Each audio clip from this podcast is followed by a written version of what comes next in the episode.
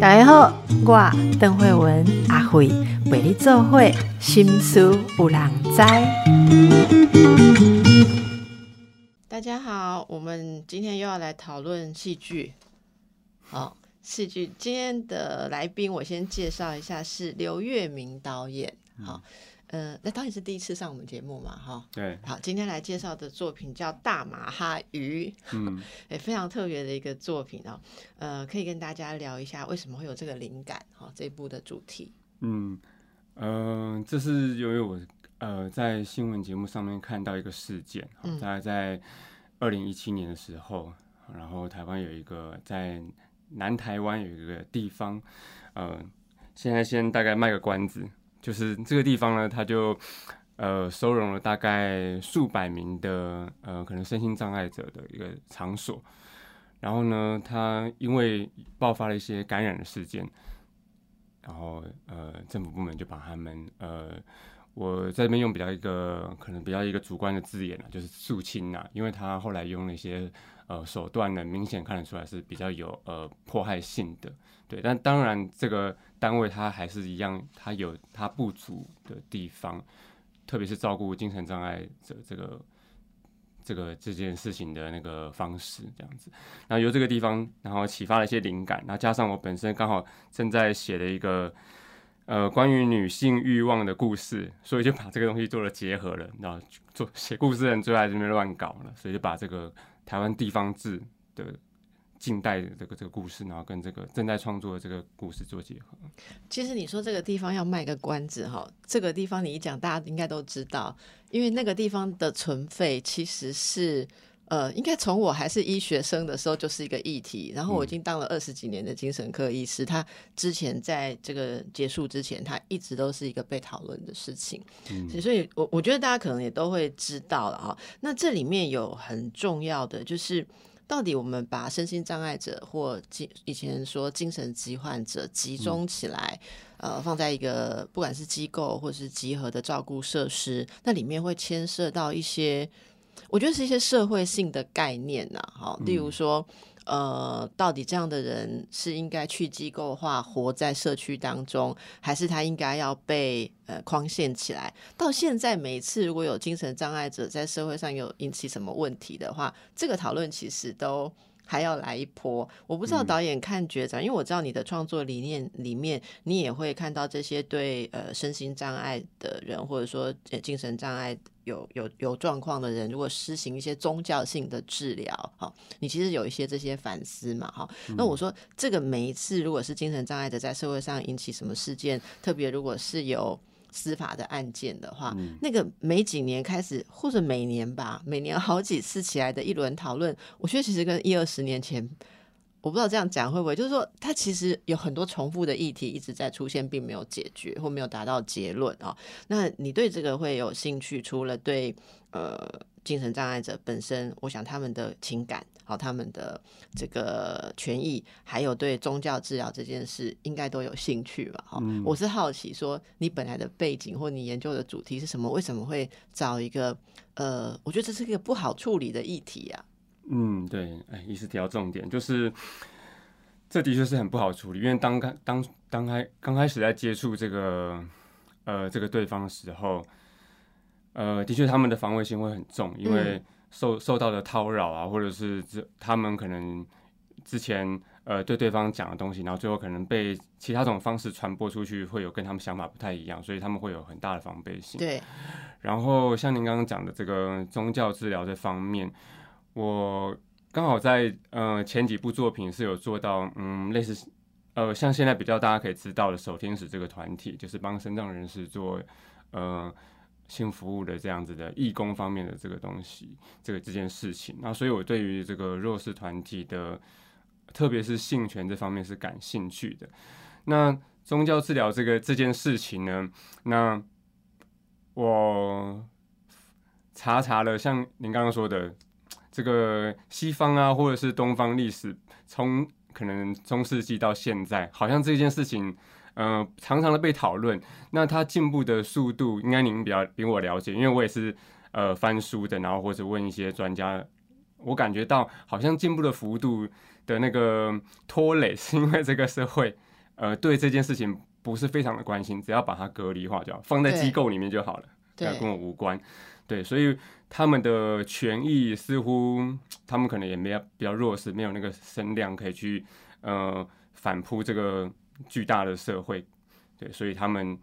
的不管各方面的权利都进步的比较比较慢。那所以在管理上，我觉得似乎也会让社会觉得好像隔了一层纱，他们是不是受到不不适当的管理等等的。但我我自己后来平心而论啊，我觉得。呃，只要是在组织里面，包含学校，呃，甚至是小至家庭这么亲密的关亲密关系的小组织，然后或者是公司，呃，霸凌啊、破坏啊、迫害啊，可能都是因为跟管理上，呃，没有第三方监督有关系啦。你你就是取材，应该说灵感来源的这一个机构啊，哦，南南台湾的这个机构，它其实是收容了有近千名近。近千位，对不对？嗯，好，身心障碍者，二零一七年还有这么多吗？哦，那个时候他是说还有五六百位，五六百。对，往年最高的时候有一千多出头，所以那个那个地方，就你的了解，他们里面实施的一些管理跟治疗哦，是有什么特别的方法？例如说，有人说那个颇具争议的感情链管理方式还闻名海外啊，哈，你你可以跟大家稍微说一下，这是什么样的一种方式吗？嗯，就相信呃，听众或观众也 也知道我们在讲的地方，就是呃，可能从。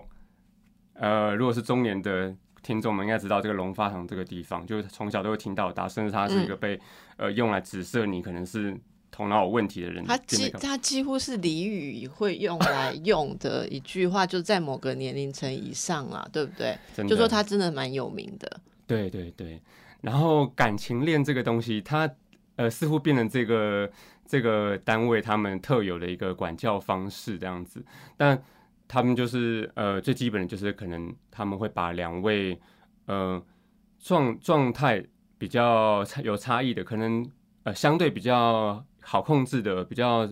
比较正比较稳定的跟比较不稳定的呃呃唐众，他们说的是唐众，把他们就是练在一起这样子。那有的时候也会跟师傅练在一起。反正就是一个有他们的搭配逻辑，就是例如说一个比较稳定的搭配一个不稳定的，或者也有其他的师傅跟其他人，那是那是一个绑在身上的链子。对对对，我们如果呃可以可以很轻易的找到这些这些图片哦，就是有一些知名的摄影师也有去拍过，不管是他用艺术创作的方式拍，还是只是写实记录、新闻记录的方式拍，就是链在腰上。对，然后医生医哎，那个师傅呢也有跟我讲过，说他当初也是练了一个呃唐仲，然后一个一个他们的同学，他们讲的孩子，然后呃有一天就是发现，就是他每天都要带他上厕所，上厕所教他怎么样脱裤子，然后然后呃擦屁股这样子，然后有一天发现他可以不用练他了，他自己可以去上，他不会再随地的便秘了，这样子为之感动了。那当然他跟我叙述的是这个。这个所谓的这个管理方式治也治疗方式，他们讲的治疗方式的呃成效给我听。那当然，我们看到很多照片上面有一些比较呃不堪的环境啊，或者他们的表情等等，那个我们都可以再去做诠释。那我那个部分我就没有接触，因为二十四小时绑在一起哦，睡觉也绑着哦。嗯，我看到的照片，因为有吃饭，然后有休息，有在做杂役。呃，都有链子，那有些人是没有链子，所以我也分不清楚他们到底是哦，大家的，所以可能有一些特殊的，也也许不是每一个都练哈。不过这个是背景，但是大马哈鱼是以它被你刚刚用的字是肃清了，或者说解散吧。嗯，好，你你你想要讲的是这个这个肃清跟解散，所以。应该说，你最感兴趣的在这部影片里面的重点，不是它以前怎么存在跟治疗，对不对？而是这样一个东西在被嗯肃清或者被解散的时候，里面反映出呃，例如经障者跟一般人之间有什么距离，然后一般人的不了解，所以这里面是你想要表达的是什么？因为我看到的是说，这里面嗯有情欲的命题，对不对？凸显了弱势者的性权，然后透过一场宗教导览，进入一名神秘女子浪漫孤寂的情怀。所以这个跟龙发堂的关系是，就是龙发堂的背景怎么承载你想要表达这个东西？来介绍一下那个故事，好不好？嗯，对，这个只是个。故历嗯，这个剧剧情上面的一个背景，嗯，那它另外一条支线当然是比较可以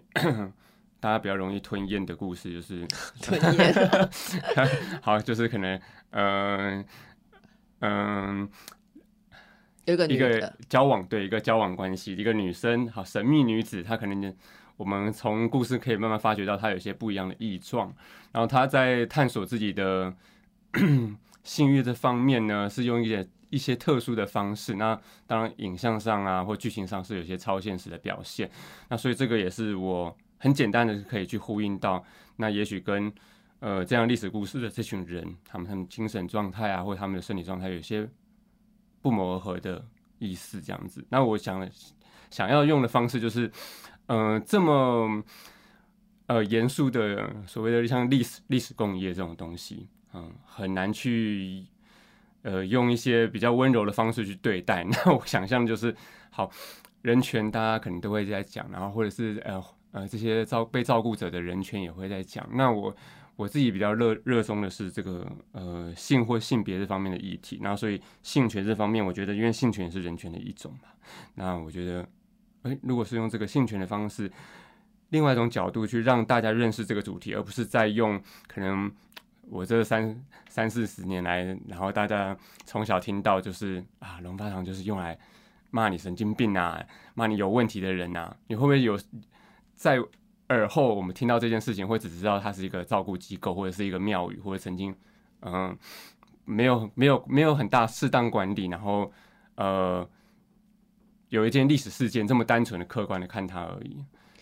可以再让听众朋友更具体一点知道，所以你的故事是有一个女生，然后她可能有一些特别的奇想幻想，然后这跟龙发堂有什么关系？嗯，对，她的是她进去龙发堂吗？哦，在故事里面是没有很明显的提到她到底有没有，但她会有一些呃，当然说我们影像上的符号啦，比如说像刚刚提到的感情链这种绳子的东西。然后还有，然后还有，他很不了解，就是剧情上里面故事里面有一段，他跟他的伴侣，然后去呃，就是朋友哈，然后去捞那个夜市捞金鱼，然后他就会疑问的问那个问他的朋友，就说啊，你怎么知道？你为什么想要捞他们？你怎么知道他们想要在里面，还想要在外面？那我觉得这就可以同时投射到像当初龙发堂里面这些唐众，呃，官方呢他们会想要把他们呃。带出来去做更适当的照顾，这样子会觉得他们在里面不适合。那又有一些堂众们，他们会觉得说，他们想要在里面，他们可能在里面觉得得到安全感，他们不适应外面这种呃束缚，这样子。所以这个东西的呃权益应该要怎么去拿捏？的确，我用小金鱼和捞金鱼这个东西来比比，你会比较容易去凸显。不然你会讲说，呃，一般人可能会认为说，嗯，他可能会有些地方没有判办法判断，所以我们必须要有呃。健全的呃体质呢，去照顾它比较好。对，那所以我们把它看作跟金鱼一样，金鱼脑嘛，这样子。所以也就是说，大家会看到的，就是说你有一个呃承载这一些呃想象的一个女主角，然后还有她的伴侣，然后在她的生活当中，并不是很，她她并不是一个很写实，说例如说她进去。住或住龙发堂或什么不是这样的过程，可是他大概大家会感觉到他有一些特殊的想象。那透过他的想象，你就穿插一些这些，嗯，应该会有龙发堂的以前的一些照片嘛，或者说，呃，你想要大家去探讨的一些事情，例如他们所做的事情，然后都是透过在这个女主角的故事里面这样子去穿插的。所以我们会看到的是一个有点像是呃意象。交错呈现呈现的是，它它其实会有一点点魔幻写实，不是纯粹的那个现实的走线，是这样一部影片吗？嗯，对，是。像里面有一段，就是我刚刚讲的，就比如说，呃，这个女生她去捞完金鱼之后，她会想要把它放，呃，不知道怎么处理它，不知道怎么养它，会想要把它放到那个海里面放生啊，就是我们讲的放生。嗯嗯嗯那我们知道，就是有一些宗教团体或慈善团体也会做呃放流鱼苗这件事情啊，觉得说是要做一些嗯呃功德、啊、功德或者孝业啊，这样。是是是，对。那当然这件事情，呃，我我据我所知，就是龙猫堂他们还没有做这件事情呢、那当然我就是用另外一种方式去，呃，去让这一群呃演员呢，呃，他们用在线的方式，就是比你好像以前的曾经有一样的画面，然后去做这个放流鱼苗的画面，然后跟这个另外一条故事线，就这个女生跟她的伴侣，然后他们就是去河边，然后不知道到哪里放啊，可能这个鱼不知道到底要回家还是放在这个桶子里面等等的，就是他们也是很两难，不是说每个人都有呃百分之百确定的应该要怎么做这样子，只是他曾经好像依稀知道，嗯，放是放流到大自然是对的事情这样子。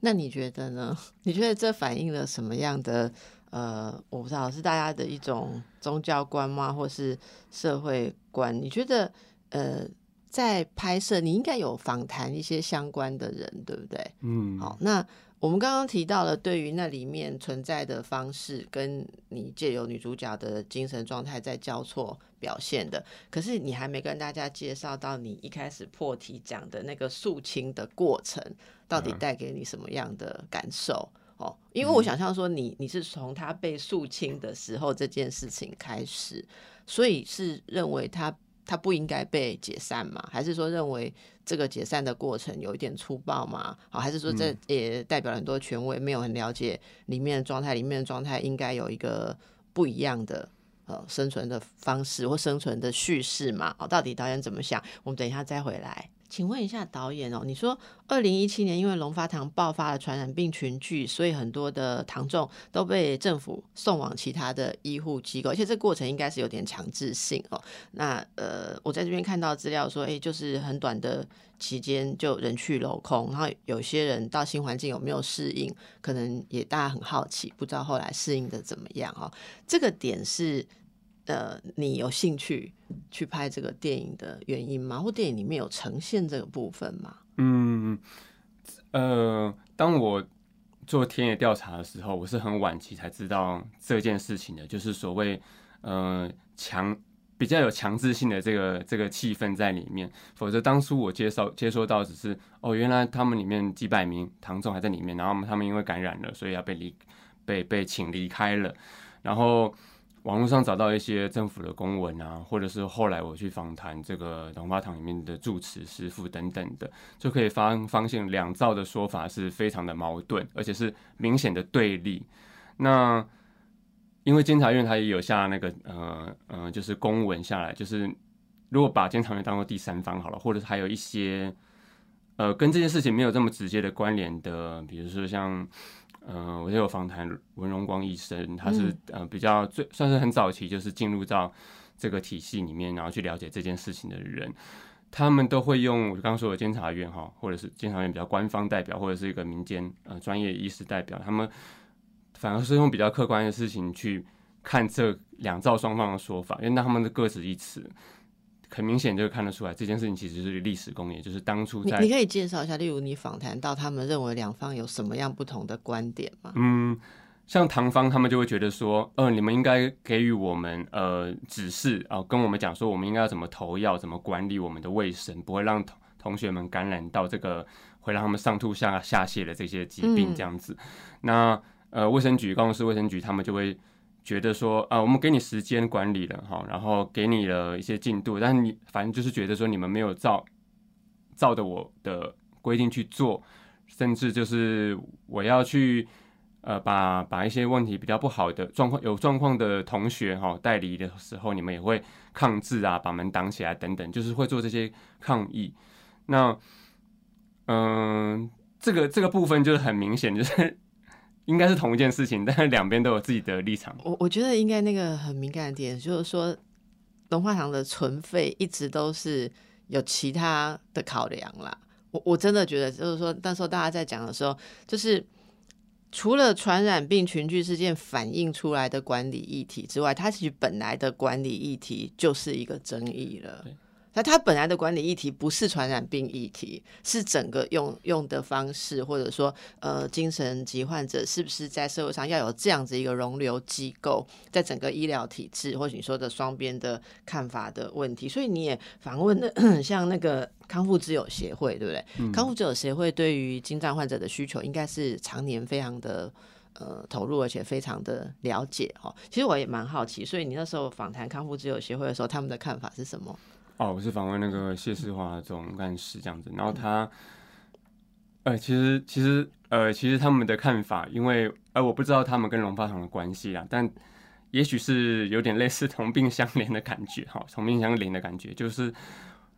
嗯，他有用另外一个观点，我我我当初还没有看到，他就是说。呃，像这样的机构，他们的确是有很多呃管理上会有的疏失哈，然后也有他们自己的规矩，就是可能用宗教的一些呃我们看待比较不理解的规矩去去管理，但他们的确是让可能数百数千个家庭他们得以有了喘息的空间，就像我们讲现在的喘息照顾一样，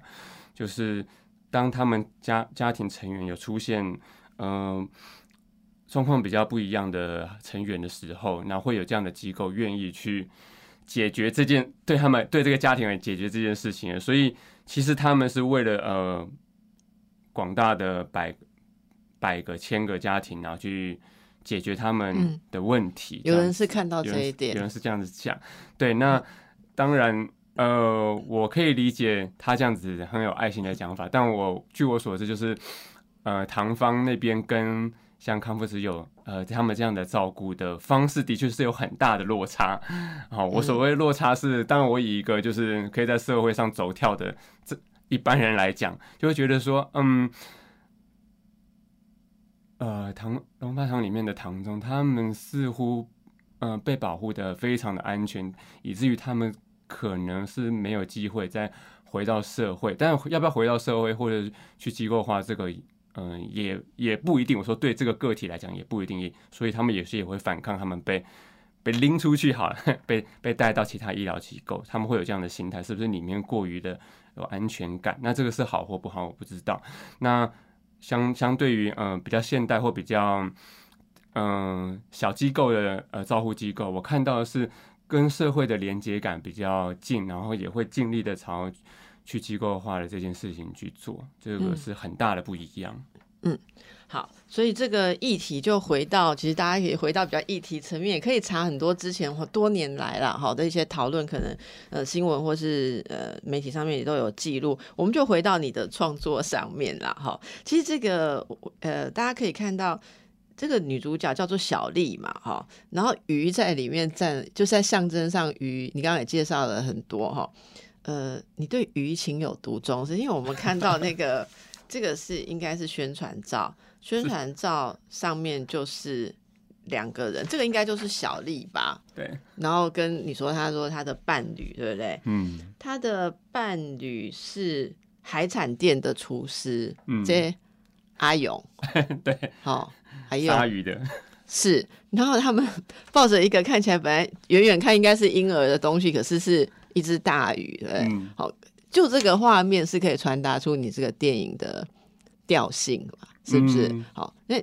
你是我说你对鱼是情有独钟吗？哦，没有没有没有，我有些我知道有有一种好像症状叫恐鱼症吧，我是有一点点这样子，就是鱼的眼神或者看到鱼的嘴型这样子。那我我会这样想，大马哈鱼是一种鱼哦，是是，它是一个一个方言。但它就是鲑鱼的一种啊。哦，嗯，它是一个方言，对，一个中国东北方跟俄罗斯的东靠边边的靠海参崴那边有一个民族叫赫哲族，可能有些人听过他们的族语，然后的呃音译过来的达瓦马哈这样子的大马哈语翻成中译。那你为什么不写鲑鱼，要写到一个？那个那么远的地 方的一个族语，那个族跟你要表达的东西有什么关系吗？嗯，这个说来就已经没有什么关联，没有什么关联。但是它的确有这样的一点点的关系在，就是那个族它其实是快要，呃，他们的族语快要凋，快要快要灭绝了，这个语言快要灭绝。然后他们是唯一这个世界上会用鱼皮来做成衣服的，呃的族。好，那那个鱼就是这个特殊的这种鲑鱼，叫大马哈鱼。那鲑鱼我们比较容易想象就是红色的那种，鲑鱼，对对，好被染成红色的用来吃的那种，所以我要用一个比较特别名字。当然这也是颇具吸引力啦，因为这个主题我觉得我想要让人家就是知道就好了。嗯，要不要去探讨就是每个人自己的呃的意愿，所以我先故意用一个比较有距离感，然后我们知道我们是好像是来看鱼，但是什么鱼不知道。那大家冲着大马哈鱼这四个字。你希望吸引到的观众是什么？就是他们会想象大马哈鱼跟你的里面的情节的关系吗？嗯，因为你如果叫大龙发鱼，大家可会更多的直接可以扣上。就大马哈鱼，就是它它有某种象征性吧？就你刚刚讲说它，嗯，第一它是一种大鱼，然后它在那样子的地方，在那样子的呃民族是有特殊的，可能他们跟它有特殊的关系，然后他们会用鱼皮嗯来做衣服。嗯，好，然后这我我想这可能是导演曾经你听过，然后你觉得很受吸引的一个材料。反正你们拍电影的都会使用自己脑中有的意象库，然后把它使用来表达要表达的东西。我只是想帮观众朋友更更拉近一点说，所以当他们看到一个大马哈鱼，然后完全很难想象这个内容的时候。你你可不可以多说一点你对大马哈鱼的联想是怎么样会连到你的这个主题？嗯，因为他捞的也是小金鱼呀，也不是大马哈鱼啊，对不对？到底大马哈鱼存在电影里面的哪里？对对对，那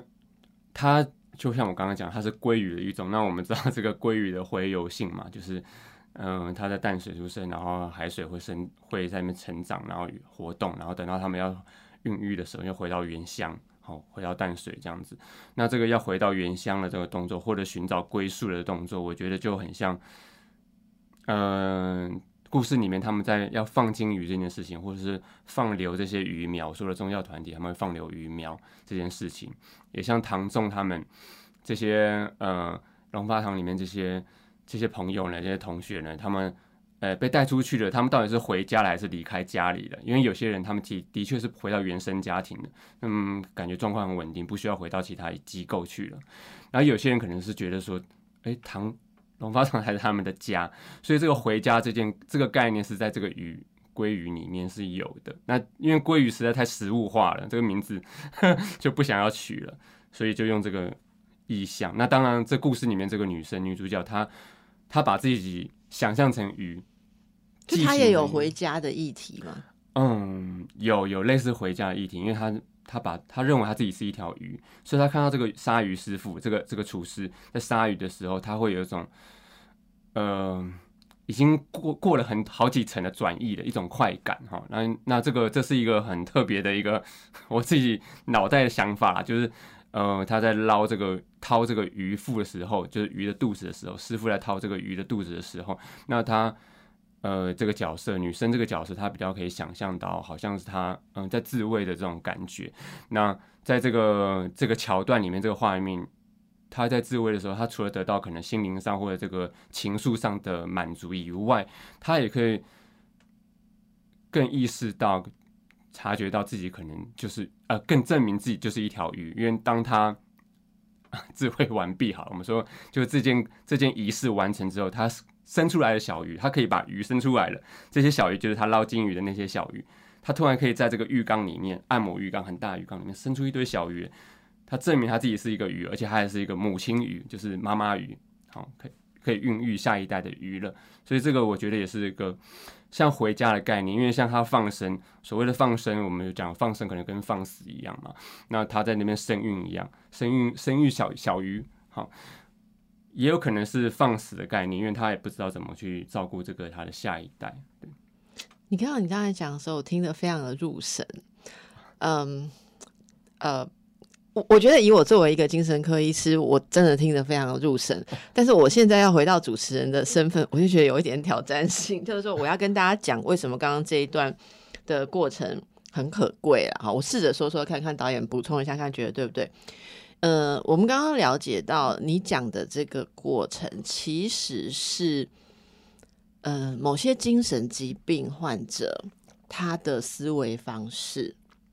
如果听众朋友熟悉，我们不久前有播出一集那个核心崩解，就是呃有一个教授他自己得到视觉失调症好几十年，他自己的书写，他怎么样去嗯。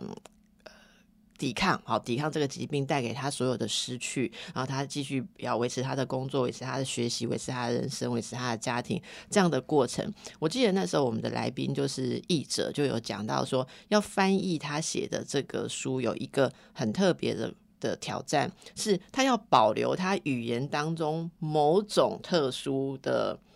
跳跃性或者是破碎性。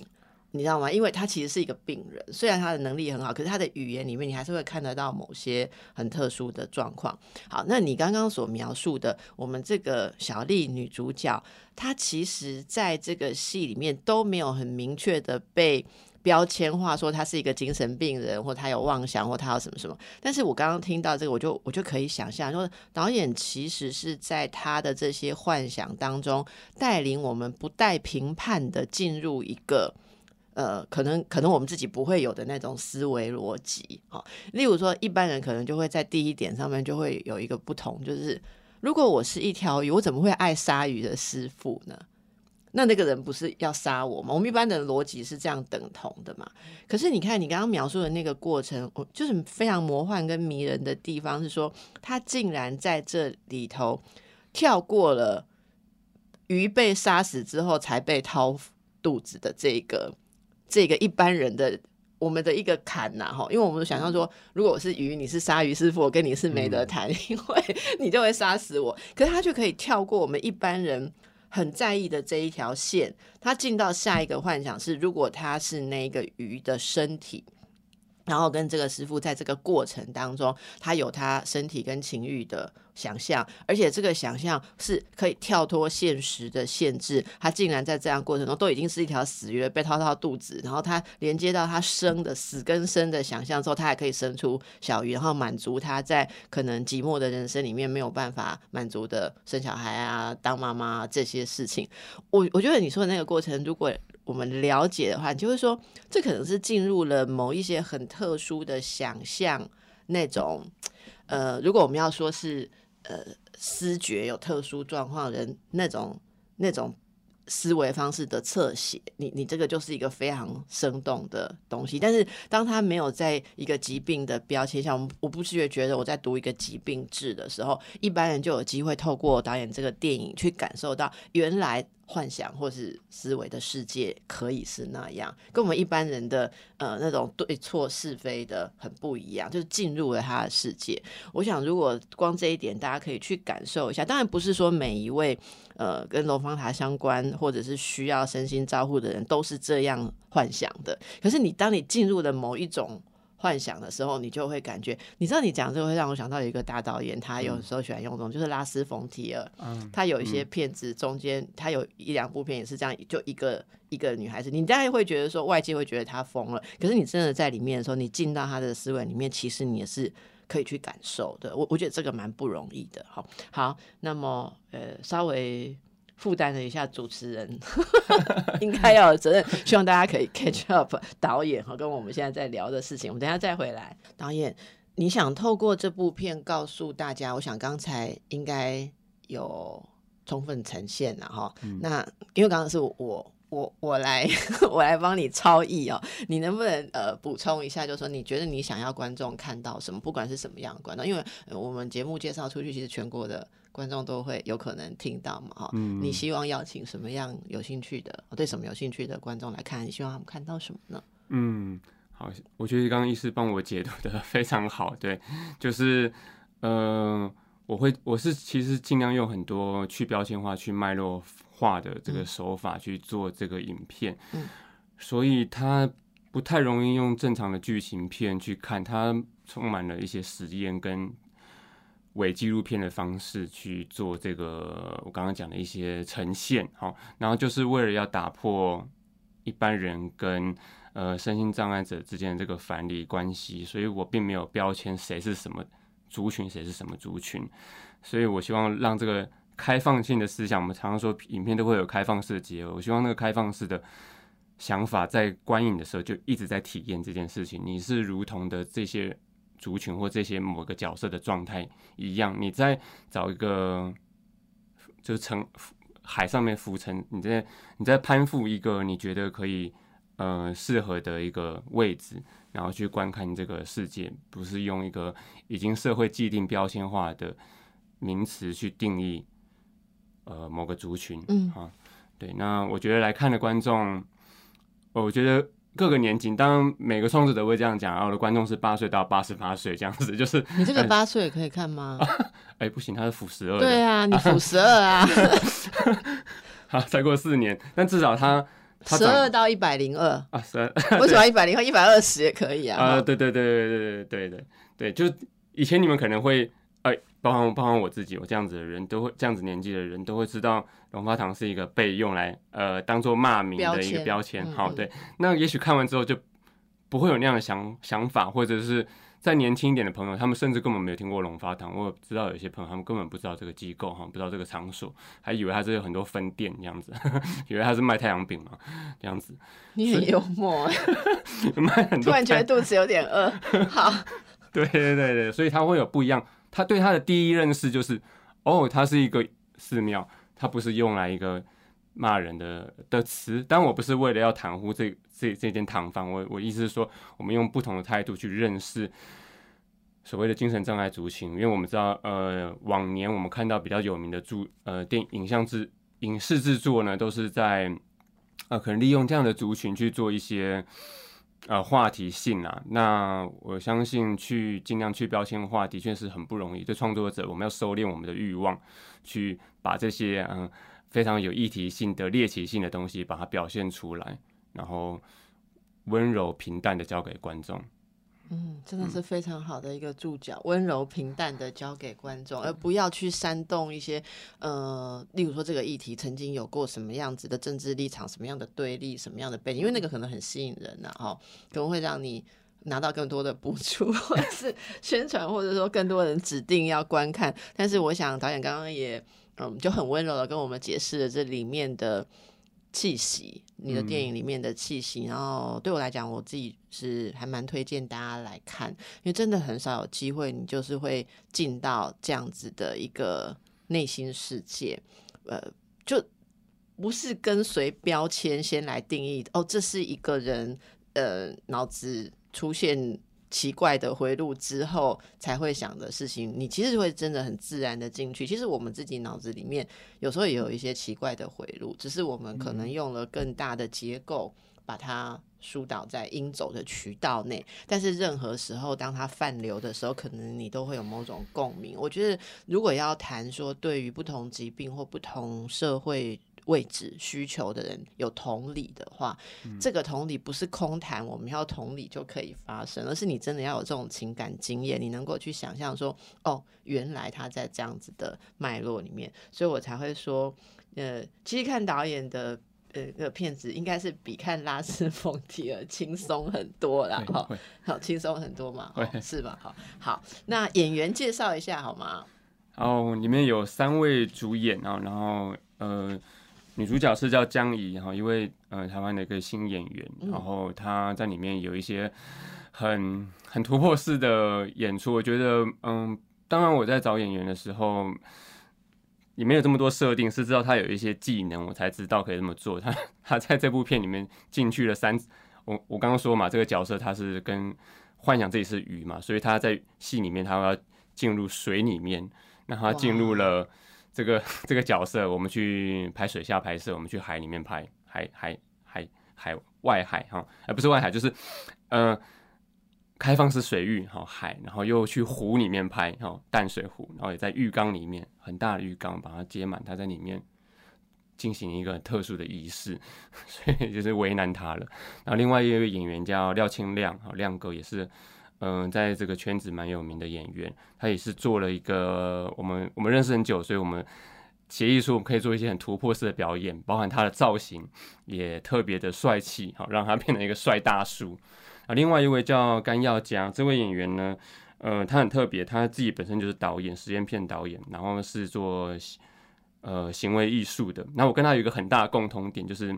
这位长辈呢，他是数学系博士。博士，那我是数学系学士，所以我们有时候在聊数学的啊。是我听到现在，却你讲出学数学，我完全出乎意料。哎，对，所以我在跟这位演员聊天的时候，